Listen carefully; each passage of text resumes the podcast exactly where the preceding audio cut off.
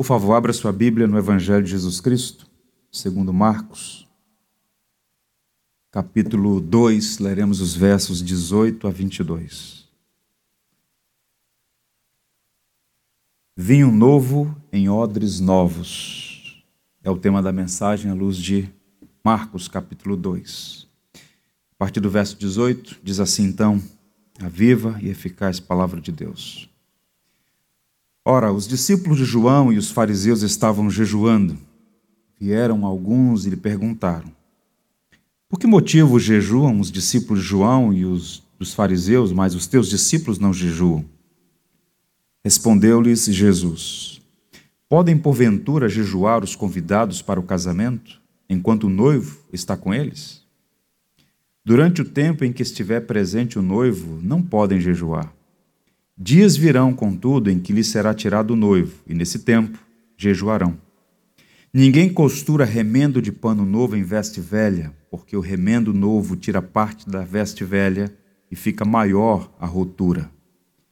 Ninguém põe vinho novo em odres velhos, do contrário, o vinho romperá os odres, e tanto se perde o vinho como os odres mas põe-se vinho novo em odres novos. Que o Senhor nos abençoe. Meus irmãos, o texto em tela apresenta o terceiro de cinco episódios, cinco cenários de uma ostensiva oposição a Jesus. Desde o início do capítulo 2, Marcos está registrando essa série que é bem paradoxal à medida que cresce a popularidade de Jesus entre as pessoas comuns, também cresce o espírito belicoso hostil dos religiosos contra ele. E essa é a primeira vez que Jesus é questionado abertamente. Nos episódios anteriores fica velado, implícito. Mas aqui, de modo aberto, os religiosos estavam incomodados. E a indisposição deles aumenta ao perceberem que Jesus e seus discípulos não observavam rigorosamente o preceito, a tradição convencional referente ao jejum. E então eles fazem uma pergunta clara, uma pergunta direta, deixando a crítica velada, implícita no pressuposto. Bem, o que eles têm em mente é o seguinte: se o jejum é uma prática dos homens piedosos e santos, a inobservância dessa prática espiritual coloca sob suspeição o caráter de Jesus, a autoridade dele como mestre religioso. Então ele diz: olha, os discípulos de João estão jejuando, os fariseus também. Por que os seus discípulos não jejuam? Há uma crítica velada aí. Bem, o jejum é um bom pretexto para esconder, repito, a animosidade deles que está crescendo. E Marcos coloca de uma maneira num ajuste pedagógico, que no capítulo 3, no início, chegaremos lá, eles estão tão inquietos, tão incomodados, e o ódio cresce tanto que eles conspiram matar Jesus. Vejam como são as coisas. Quando não se gosta de uma pessoa, qualquer coisa se torna motivo para crítica. Bem, Jesus responde. Um mestre sem igual como ele responde de maneira inteligente verdadeira e pedagógica. E antes de examinar a resposta de Jesus, precisamos entender o significado do jejum na Bíblia, e em particular nos dias de Jesus. O contexto histórico-cultural é importante. Jejum, em, por definição, é a abstinência voluntária de alimento com propósitos espirituais e por razões de fé. Vou repetir. Jejum é a abstinência voluntária de alimento com propósitos espirituais e por razões de fé. É uma prática antiga, muito antiga, presente em várias culturas e religiões do mundo. Qualquer bom livro de ciências da religião vai apontar que em todos os povos da antiguidade fazia esse jejum. Ainda hoje. Pois bem, na história de Israel, o jejum ganha alguns elementos distintivos, porque no judaísmo há três pilares que sustentam a fé dos judeus: a oração, a caridade e o jejum. E na lei mosaica está muito bem prescrito apenas uma vez por ano a prática do jejum. No dia da expiação, está lá em Levítico, capítulo 16, dos versos 29 a 30. A única ordem explícita da parte de Deus para que o seu povo jejuasse no dia da expiação, uma vez por ano. Qual era o propósito? Lamentar o pecado e buscar purificação. Aquele dia em que o sumo sacerdote entrava no Santos dos Santos para aspergir sangue sobre a tampa do propiciatório, tudo aquilo apontando para Cristo. Pois bem, no entanto, o tratado Mishnah, que é um documento importante na tradição judaica, regulamentava três tipos de jejuns. Vou tentar sintetizar para os irmãos. O jejum como lamento por tragédias nacionais, quando a gente faz uma leitura detalhada, cuidadosa do Antigo Testamento, por exemplo, quando o templo de Jerusalém foi destruído pelos babilônios, a mando de Nabucodonosor, a população inteira fez um jejum. Abstiveram-se as pessoas de alimento como uma expressão de luto, de tristeza, de ah, lamento por aquilo que aconteceu, a destruição do templo. Essa tragédia de fato abateu profundamente os judeus e outros momentos mais. O povo fez um jejum como expressão de lamento, um jejum nacional. Eu estava pensando nisso, me veio a memória que ainda hoje os judeus fazem, pelo menos os ortodoxos, né? Ao Dia Internacional em Memória das Vítimas do Holocausto, que é celebrado, ou pelo menos esse dia é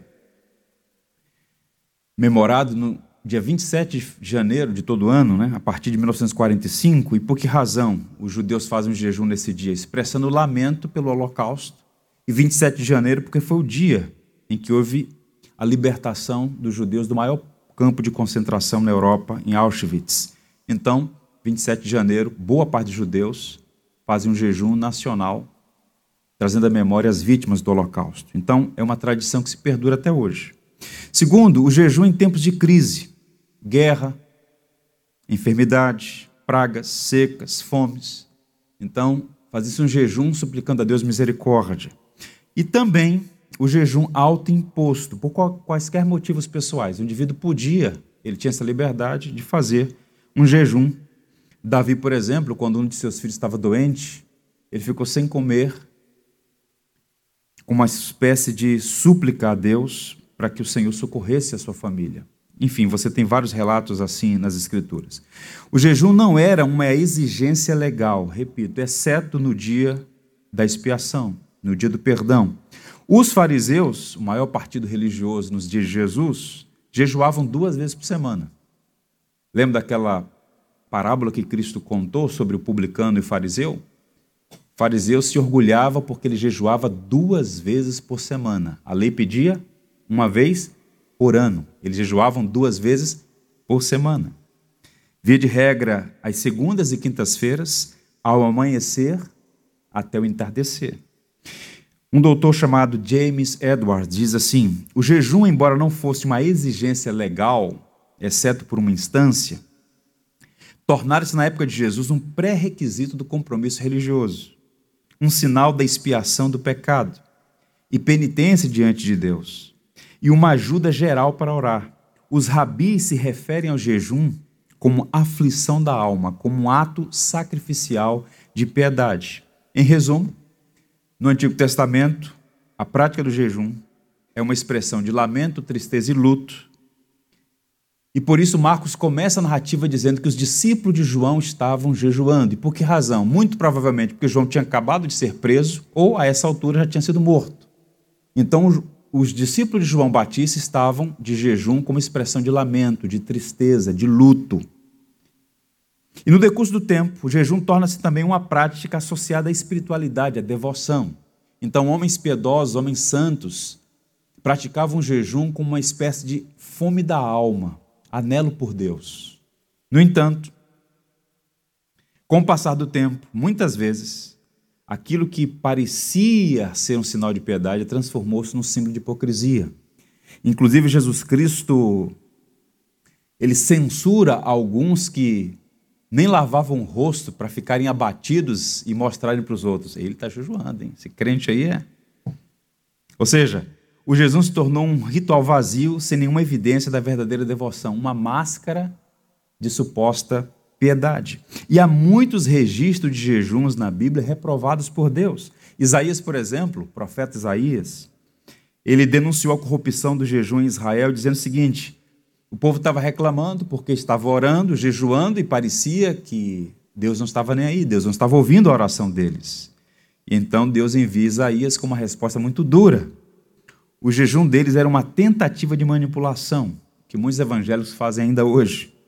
O que eles deveriam fazer era abandonar a impiedade, libertar os oprimidos e repartir o pão. Esse é o jejum que eu quero de vocês.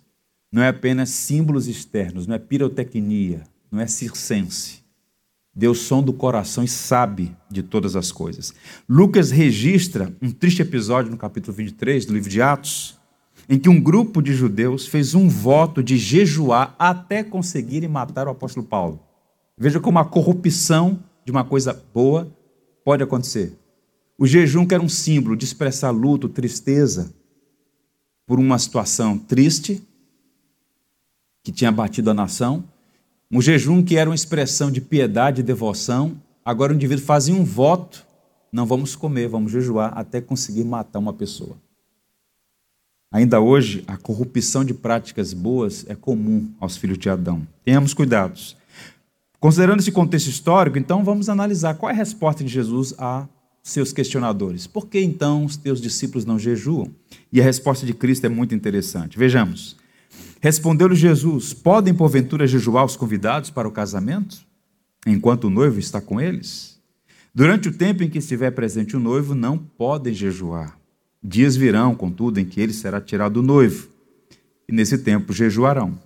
Ninguém costura remendo de pano novo em veste velha, porque o remendo novo tira parte da veste velha, e fica maior a rotura. Ninguém põe vinho novo em odres velhos do contrário, o vinho novo romperá os odres, e tanto se perde o vinho novo como os odres. Mas põe-se vinho novo em odres novos. É uma resposta com muita sabedoria. Uma coisa interessante sempre notar a capacidade de Jesus de falar coisas profundas com simplicidade. Ele usa uma parábola e duas metáforas para responder. E eu queria sua atenção para pensar então sobre essa resposta que de modo tão impressionante se conecta ao nosso mundo, ao nosso tempo. Primeiro, uma festa de casamento não é lugar para lamento. É a resposta básica dele. Faz sentido jejuar numa festa de casamento? Por que Jesus está dando essa resposta? A pergunta dos religiosos tem um tom de censura, tem um tom de reprovação, está implícita. Os discípulos de João Batista jejuam, os fariseus jejuam, por que os seus discípulos não? Há uma censura velada. Estrategicamente, Cristo introduz a imagem de um casamento para mostrar o equívoco deles acerca do jejum. E a analogia é bastante apropriada. Ele responde com uma pergunta. Vocês não estão me perguntando? Eu também vou fazer uma pergunta para vocês. O casamento na cultura judaica era celebrado da seguinte maneira: a festa poderia demorar de três a sete dias. Está pensando que era aquela cerimônia de 30 minutos, depois um jantar para alguns convidados, não. Demorava uma semana inteira. Festas nas ruas, na casa. Os convidados comiam, bebiam, dançavam ao som de músicas, em clima de grande alegria. Portanto, jejuar em uma festa de casamento estava fora de questão. E eles sabiam disso. É como se Jesus estivesse fazendo uma pergunta irônica para eles. Não faz sentido o que vocês estão propondo. Jejuar no casamento. É correto os convidados jejuar enquanto o noivo está celebrando o dia mais feliz da sua vida? Claro que não. O casamento é um tempo de celebração, não de lamento. E na cultura judaica, jejuar em uma festa de casamento era uma coisa impensável. Isso é interessante porque no Antigo Testamento, com frequência, o casamento é uma metáfora do relacionamento de Deus com Israel. Tanto é, observem, que todas as vezes que o povo se extraviava, se desviava do caminho, adorando falsos deuses, submetendo-se à idolatria que era comum aos povos pagãos, os profetas se levantavam e denunciavam a idolatria como sendo adultério espiritual. Em outras palavras, Israel pertence a Deus, Israel está aliançado com Deus, pactuado com Deus. Só o Senhor, teu Deus, adorarás e só a Ele prestarás culto. Então havia esse símbolo: Israel e Deus, o noivo e a sua noiva. A figura do Messias entra como aquele que vai, de fato, conectar o cordeiro, no caso, perdão, Israel, a noiva, a igreja e Cristo. Ele é o noivo, Jesus vai falar isso claramente. João já havia dito: Eu não sou o noivo, ele é o noivo. Apontando para a figura de Cristo como essa figura messiânica. E diante deles está o noivo, o Salvador que veio como sinal da graça de Deus para oferecer perdão e salvação. Portanto, é um tempo de alegria, não é um tempo de tristeza. Se no Antigo Testamento Israel e Deus tinha essa metáfora do casamento, agora é Cristo e a igreja. E Cristo inaugura esse tempo messiânico que aponta para o final, quando haverá a consumação, as chamadas bodas do Cordeiro. Haverá uma grande festa quando Cristo completar, concluir, consumar a sua perfeita obra. Qual é a aplicação imediata para nós aqui? Ouçam isso, irmãos. A religião pode ser um fardo pesado e um instrumento de opressão, à medida que impõe algo periférico como sendo essencial e torna obrigatório o que deveria ser voluntário. Vou repetir.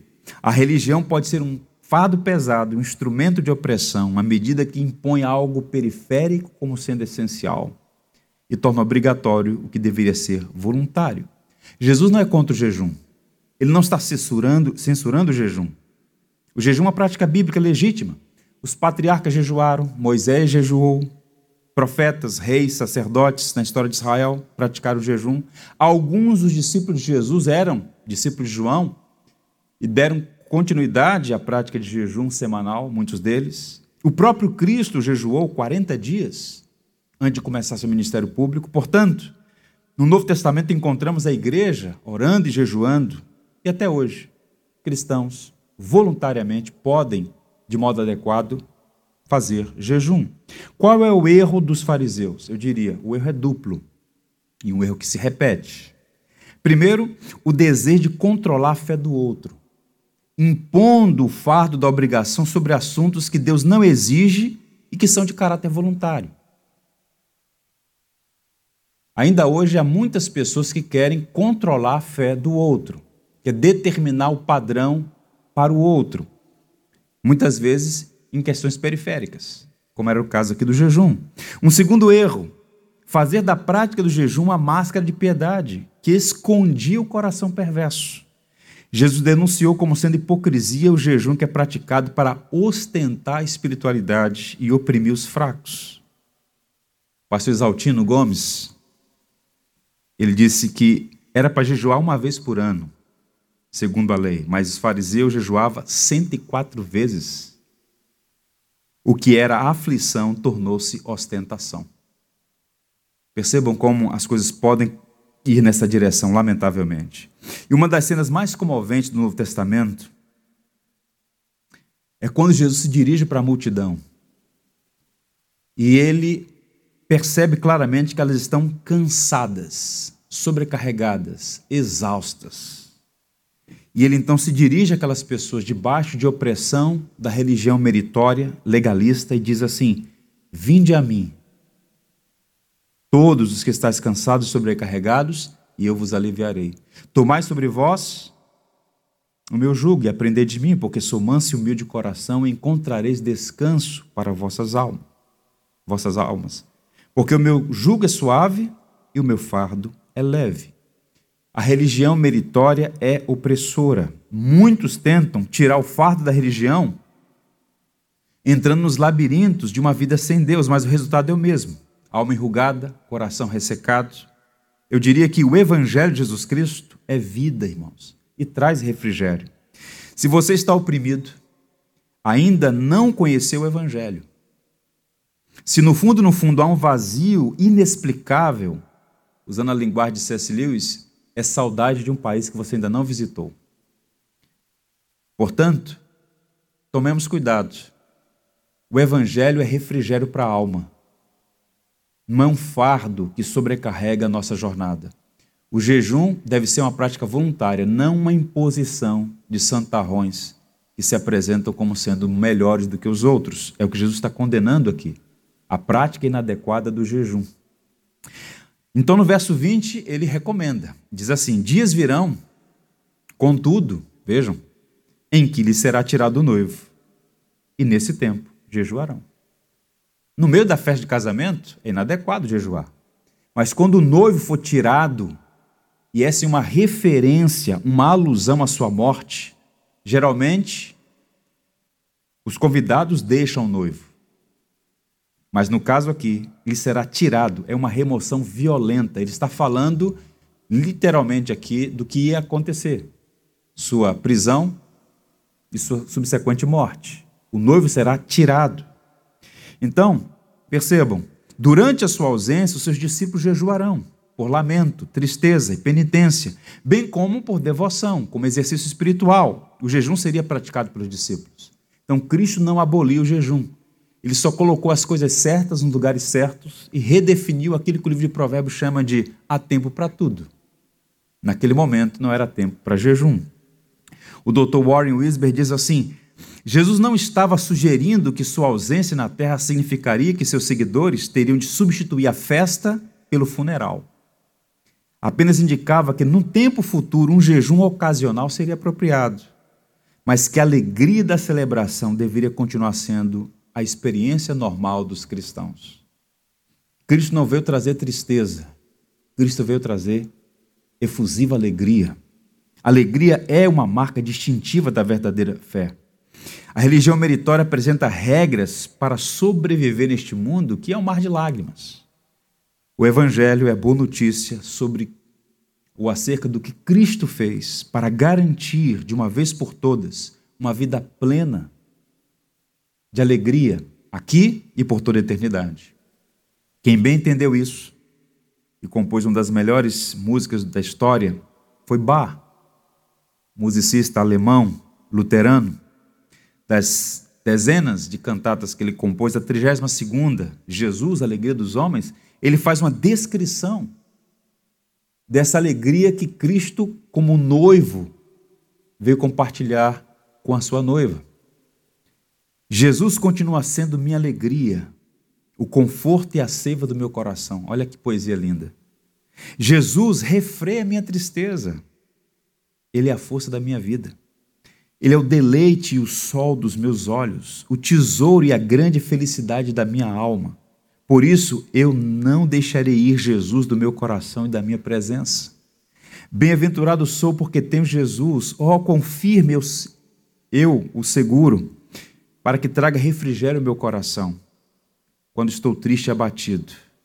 Eu tenho Jesus que me ama e se confia a mim. Ah, por isso não deixarei mesmo que o meu coração se quebre. Jesus é minha alegria. Uma belíssima canção.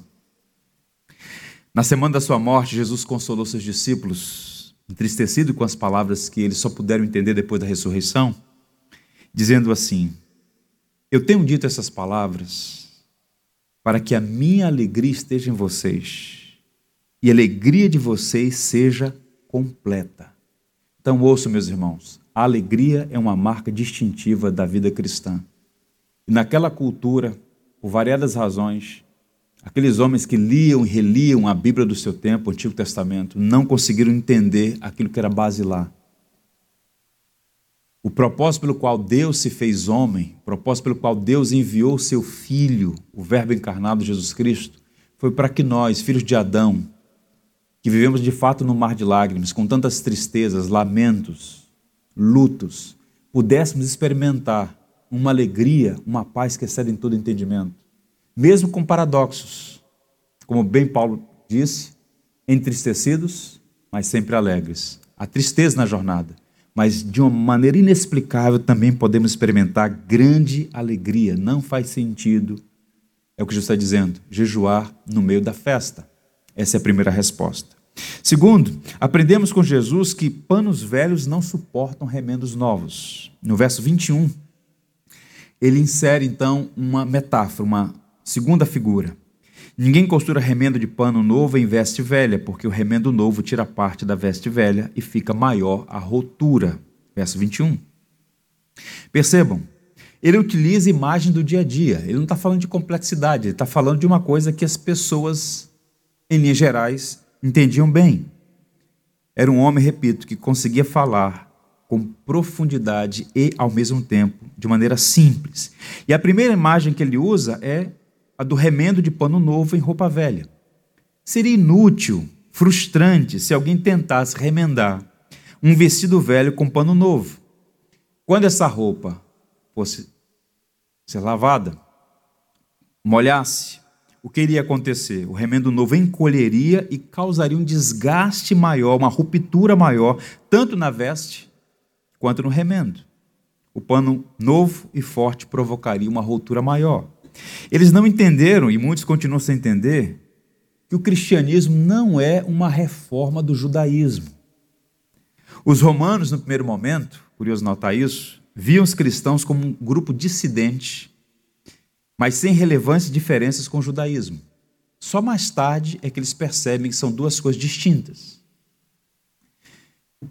Pois bem, eu diria que em muitos aspectos, sim, o cristianismo é distinto do judaísmo. Engana-se quem pensa que foi aplicado uma espécie de verniz sobre a religião de Moisés. Jesus não veio emendar as instituições existentes. Parte delas já tinha cumprido seu papel como sombras da realidade que estava sendo agora inaugurada com a chegada do reino e a proclamação do evangelho. Mas antes de prosseguir, eu queria fazer uma digressão aqui, porque eu acho importante. Pensando sobre isso, me veio à memória o fato de que na história das relações entre judeus e cristãos houve muitos abusos e conflitos vergonhosos. Muitos teólogos cristãos escreveram tratados críticos e injustos contra os judeus. Alguns historiadores identificam, por exemplo, uma espécie de antissemitismo embrionário em alguns textos que eles escreveram. E o ponto culminante foi o século XIX e o nefasto início do século XX, com o Holocausto. Se você visitar Jerusalém, por exemplo, a cidade que é capital de Israel, o Yad Vashem, Museu do Holocausto, logo na entrada do museu, uma das primeiras galerias, há uma, um destaque para uma frase infeliz de Santo Agostinho. Mais à frente, no século XVI, Martim Lutero também escreveu um artigo horrível sobre os judeus, uma nódoa em sua biografia. Então, não se pode tapar o sol com a peneira. Muitos bons teólogos cristãos cometeram o erro de escrever alguns absurdos em relação ao povo judeu. Depois da Segunda Guerra Mundial, com a criação do Estado de Israel, 1948, houve uma mudança de postura e uma releitura das relações entre judeus e cristãos. Hoje, mais em qualquer outro momento da história, há uma relação cordial.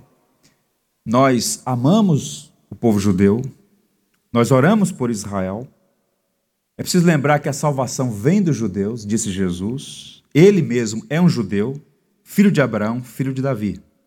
Sugiro a vocês a leitura de um livro de um homem chamado Joy Richard, quando um judeu governar o mundo. Ele faz uma leitura bem interessante desses fatos que eu sintetizei a vocês aqui. Não obstante a isso, aprendemos com Jesus que o vestido velho do antigo sistema da lei não suporta remendo novo. Não apenas os jejuns, mas o sistema inteiro foi superado por algo novo. Mais especificamente, por alguém novo, o próprio Cristo. O evangelho, eu diria, é uma roupa inconsútil. Sabe o que significa inconsútil? Que não tem costuras, que não tem emendas. O evangelho não é uma emenda de uma outra religião. Qual é a aplicação imediata para nós? A fé cristã é apresentada como nova, não apenas por ser diferente, mas por ser o cumprimento da antiga aliança. O evangelho é a nova ordem, porque o fim da lei é Cristo. Eles não estavam entendendo, e o que é interessante, ainda hoje muitos não entendem. O que está acontecendo ali é a inauguração de uma nova era, de uma nova ordem, o reino messiânico, a inauguração do reino de Deus. E todos aqueles eventos, aquelas instituições do Antigo Testamento, que tinham seu valor, cumpriram seu papel. Eram simbólicas, temporárias, mas agora está aquele que encarna tudo. Ele falou claramente: a lei, os profetas e os escritos testemunham de mim. Cristo é o coração do Antigo Testamento. Tudo apontava para ele. Nós não desprezamos o Antigo Testamento nem fazemos pouco caso da lei.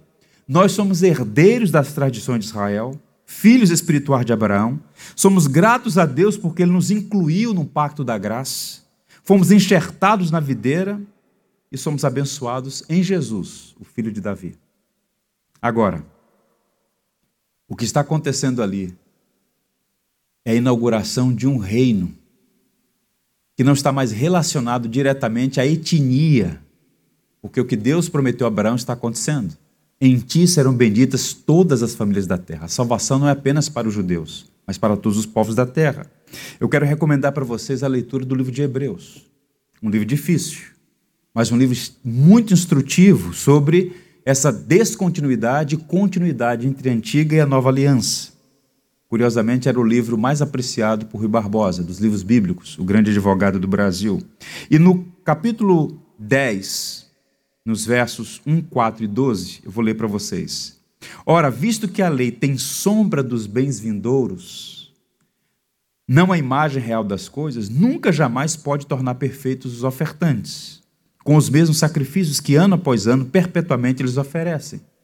E aí vem uma palavra forte.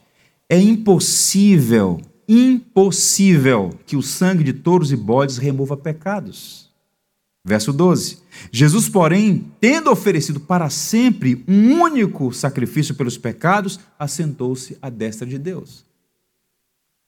O autor da carta aos Hebreus, cuja identidade desconhecemos, ele está se dirigindo a um grupo de judeus convertidos ao Evangelho, dizendo o seguinte: olha, Cristo é superior à lei, a Moisés, aos anjos, às instituições todas. E isso não é diminuir o papel das instituições passadas o papel daqueles personagens importantes, como Moisés, o grande fundador do judaísmo. Muito pelo contrário, é a coroação, é a glória. Moisés disse que Deus levantaria um profeta semelhante a ele, humano, e de fato Deus levantou a Jesus. Paulo vai afirmar que o fim da lei é Cristo. As instituições do Antigo Testamento eram sombras. Cristo está acima de Moisés acima dos anjos. E por que que Paulo diz que o fim da lei é Cristo? Isso é verdade em dois sentidos: propósito e conclusão. O propósito da lei é revelar, primeiro, a santidade de Deus em contraste com a nossa pecaminosidade. Por isso, Cristo coloca todo mundo numa situação bem difícil, porque a lei dizia: não assassinarás. A lei diz isso. Cristo então problematiza, diz: Eu digo para vocês, aquele que odiar seu irmão no coração já cometeu assassinato. Então, ele tira do campo da ação e leva para o campo da intenção, para nivelar todo mundo por baixo e dizer o seguinte: o propósito da lei é mostrar que Deus é santo, que vocês não são, vocês são pecadores. O propósito da lei é apontar para a necessidade de um Salvador. Paulo disse que a lei serviu de aio, uma pedagoga, um pedagogo que nos conduziu para Cristo. Esse é o propósito da lei. E a lei cumpriu o seu papel. E ainda cumpre o seu papel, como espada que fere o coração do homem e o leva a buscar o único refúgio possível, que é Jesus Cristo. Mas também é usado no sentido de cumprimento e conclusão. Cristo cumpriu a lei em nosso lugar. Ele é a justiça de todo que crê. Portanto, o Evangelho, ouçam, não é um conselho. O Evangelho é uma mensagem que basicamente diz o seguinte: você não pode salvar a si mesmo, mas Cristo pode. Obras não salvam, orações não salvam, jejum não salvam, contribuições não salvam, sacrifícios não salvam, nada ou ninguém pode nos reconciliar com Deus exceto Cristo. E aqueles símbolos todos estavam apontando para isso. Foi o próprio Deus que os orientou a fazer. Mas o sangue de animais não podiam remover pecados. Ao fazer aquilo num ato de fé, em obediência à palavra de Deus, eles foram salvos tal como eu e você. A diferença básica entre um salvo no Antigo Testamento e um salvo no Novo Testamento é a direção do olhar. Nós olhamos para trás, para um evento que aconteceu, o que Cristo fez na cruz por nossos pecados. Ele nos expiou, nos redimiu. No Antigo Testamento, os crentes olhavam para frente, para o que Deus iria fazer por intermédio do Messias. Mas todos somos salvos por meio da obra de Cristo. É por isso que Jesus disse para os fariseus: Abraão viu o meu disse e se alegrou. Ele que é o pai da fé. Ele creu na palavra de Deus e isso lhe foi imputado como justiça. Portanto, quando Paulo diz que o fim da lei é Cristo, ele está falando, a lei cumpriu seu propósito.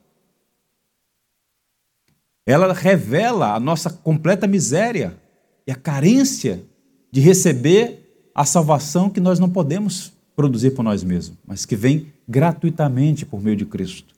E ao mesmo tempo, o fim da lei é Cristo porque Cristo cumpriu a lei. O único ser humano que obedeceu à lei foi Cristo. E quando você confia sua vida a Cristo, o que ele fez lhe é imputado. A dívida é paga e o crédito é colocado na sua conta. Tudo isso Cristo está apresentando de uma forma sutil com essas palavras para mostrar o seguinte: vocês querem remendar as instituições passadas? Eu não vim com esse propósito. Não se pode colocar um remendo novo em panos velhos. Ele não está desprezando o seu próprio povo, mas está dizendo o seguinte: uma nova era surgiu. Vocês precisam atentar para isso. Pois bem, e por fim, ele fala do vinho novo. O vinho novo não é para odres velhos. O último verso, o verso 22. Ninguém põe vinho novo em odres velhos, do contrário, o vinho novo romperá os odres, e tanto se perde o vinho como os odres. Mas põe-se vinho novo em odres novos. Até poucos anos atrás, garrafas de vidro e barris de madeira eram completamente desconhecidos no Oriente. O recurso usado para guardar vinho era o odre, que é basicamente um recipiente de couro de ovelhas e cabras, uma espécie de saco capaz de armazenar líquidos. E era do conhecimento de todos. Repito, Cristo está falando coisas simples para uma audiência que entendia o que ele estava a dizer. Era do conhecimento de todos que não se podia guardar o vinho novo em um odre velho. Por que razão? O vinho novo ele fermenta, ele aumenta a pressão, se expande. O odre velho, no caso o recipiente, com o tempo, ele ficava ressecado, inflexível, quebradiço. Ele não suportaria a expansão, a pressão do vinho e romperia. Faria perder tanto o vinho contra a, como a vasilha, o odre. Portanto, flexíveis, macios e com elasticidade, os odres novos podem acomodar a força, a pressão e a vivacidade do vinho novo. O que Cristo está dizendo basicamente é o que ele acabou de dizer na outra figura, na figura anterior. Vocês não entenderam o papel das antigas instituições, elas já cumpriram seu papel. Algo novo está acontecendo. D. Carson diz: o vinho novo só era colocado em odres de pele ainda maleáveis e elásticos o bastante para aguentar a pressão. O vinho novo é para odres novos. O tradicionalismo desgastado do judaísmo legalista não poderia suportar a força pungente do evangelho da graça. E mais uma vez, Jesus reafirma que a salvação é trazida por ele não é compatível com o velho sistema meritório. E aqui duas ressalvas. Já disse, mas quero reiterar. Primeiro, Jesus não veio abolir a lei, mas cumpri-la. Se você fizer a leitura do Evangelho segundo Mateus, está escrito: Não penseis que vim revogar a lei aos profetas. Não vim para revogar, mas vim cumprir. Então, lei e profeta são termos referenciais para o Antigo Testamento. Jesus é o cumprimento da lei e jamais se opôs ou condenou a lei de Deus.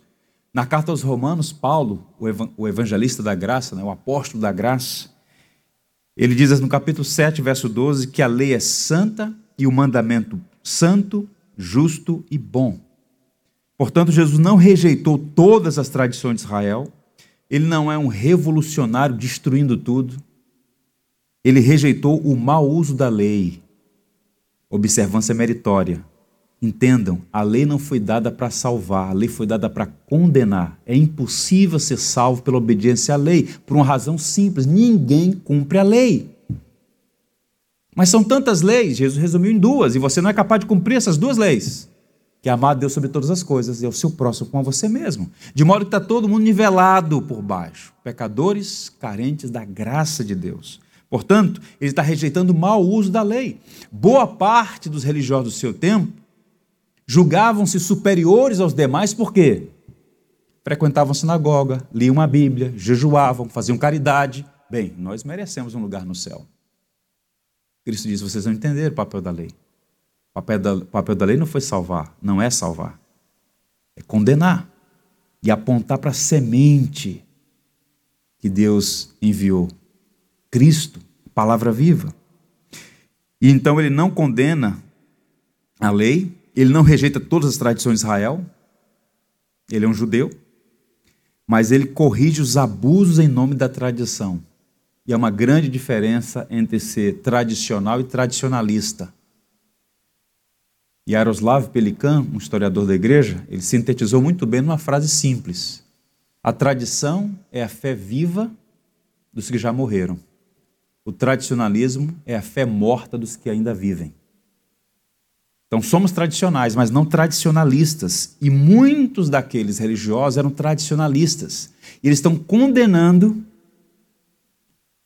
os discípulos de Jesus por não praticarem o jejum, ignorando que ali está o noivo, ali está o prometido, ali está o Messias, o Cristo, que veio inaugurar o reino de Deus na terra.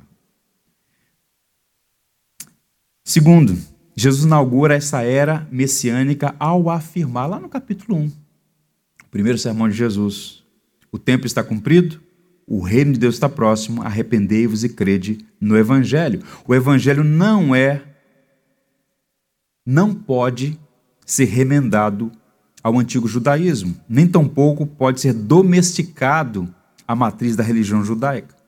Em outras palavras, é como Jesus estivesse dizendo para aquelas pessoas: você não pode pegar o novo e forçá-lo, adaptá-lo a velhas estruturas. O rei chegou e com ele uma nova ordem foi inaugurada. A fé cristã tem a sua herança judaica, mas não se submete a velhas formas que tinham valor temporário. Esse é o grande conflito entre Paulo e os chamados judaizantes na igreja, nas igrejas da Galácia. Se você abrir a carta de Paulo aos Gálatas, Paulo não dá nenhuma saudação, Paulo já vai direto, porque está escrevendo irado.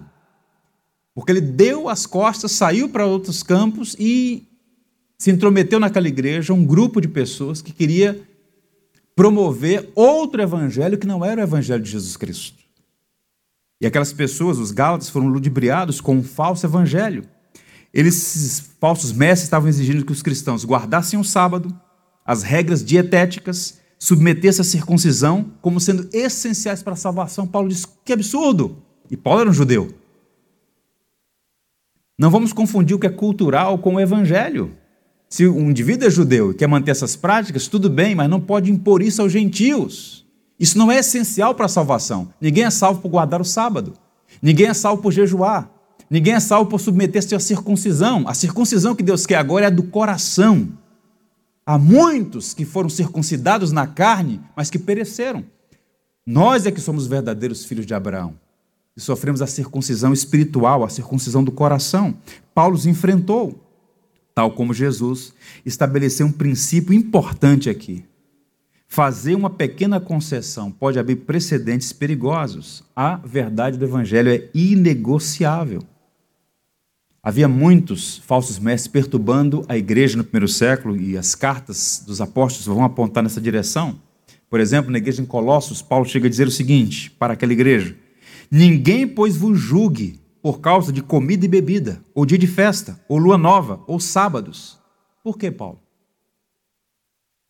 Porque tudo isso tem sido sombras das coisas que haviam de vir, porém o corpo é de Cristo. Sombras. Sombra da realidade. É a mesma coisa que o autor da carta aos Hebreus disse, Paulo está dizendo aqui. Tinham seu valor, mas apontavam para a realidade. E a realidade chegou, a realidade é o próprio Cristo. E qual é a aplicação? O vinho novo do Evangelho da Graça é colocado nos odres novos dos corações e produz alegria, gratidão, liberdade e serviço espontâneo para a glória de Deus. Então, o vinho novo é o Evangelho. Os odres novos são os corações dos remidos. Isso faz toda a diferença. Caminhando para o final, citando aqui Hendrickson, comentarista muito competente, ele sintetiza tudo dizendo o seguinte: uma nova ordem das coisas, lançada por Jesus em sua vida, trazendo cura para o enfermo, libertação aos possessos, purificação aos leprosos, comida para os famintos, restauração dos doentes físicos e, acima de tudo, salvação para os perdidos no pecado, não se enquadra dentro do antigo molde de jejuns estabelecido pelos homens. O jejum bíblico é uma prática voluntária que deve ser uma expressão de devoção sincera, anelo por Deus. A nova vida do Evangelho não é pirotecnia circense, narcisismo espiritual. A espiritualidade sadia não é exibicionista. Jesus condenou aqueles que exibiam sua espiritualidade, né? como muitos fazem no Facebook, por exemplo. O Evangelho se manifesta na vida, transforma o caráter, cativa nossas afeições a Cristo. Como é que eu posso avaliar se eu estou avançando na minha jornada como cristão? Se minha alegria em Cristo e o meu amor por Ele aumentam também. São as duas características de um verdadeiro cristão amadurecido: amor por Cristo e alegria em Cristo.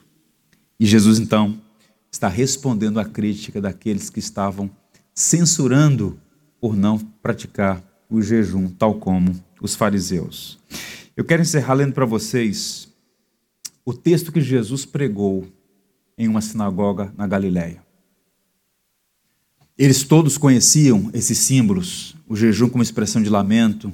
Né? Nós estamos estudando aqui o livro de Jonas e vimos a figura do pano de saco sentar-se sobre as cinzas, o jejum como expressão de lamento, mas o profeta Isaías falou sobre o Messias, sobre o servo sofredor que viria e que mudaria essa realidade. Ainda estamos em um tempo em que sofremos, temos lutas, dificuldades, passamos por vales, provações, temos tristezas, lutos. Mas o que Cristo fez naquela cruz garantiu a nossa plena e total alegria por toda a eternidade. E então ele toma assento na cadeira da sinagoga em Nazaré e diz assim: Hoje se cumpriu a profecia. O Espírito do Senhor Deus está sobre mim, porque o Senhor me ungiu para pregar boas novas aos quebrantados. Enviou-me a curar os quebrantados de coração e a proclamar libertação aos cativos e pôr em liberdade os algemados, e a pregoar o ano aceitável do Senhor e o dia da vingança do nosso Deus, a consolar os que choram. Agora vejam a linguagem que ele usa. E pôr sobre os que em Sião estão de luto uma coroa em vez de cinzas, óleo de alegria em vez de pranto, veste de louvor em vez de espírito angustiado, a fim de que se chamem carvalho de justiça, plantados pelo Senhor para a sua glória. Ou seja, não é tempo de tristeza, disse Jesus, é tempo de efusiva alegria. Nosso Rei veio a este mundo, morreu a nossa morte, restou o terceiro dia, está vivo, assentado à destra do Pai Todo-Poderoso. E um dia ele virá, e a nossa alegria será completa, plena, definitiva por toda a eternidade. Que assim seja, para a glória dele. Amém? Quero convidá-los a ficarem. Tudo que tens feito tudo que vais fazer, por tuas promessas e tudo que és, eu quero te agradecer todo meu ser. Te agradeço, meu Senhor. Te agradeço, meu Senhor. Te agradeço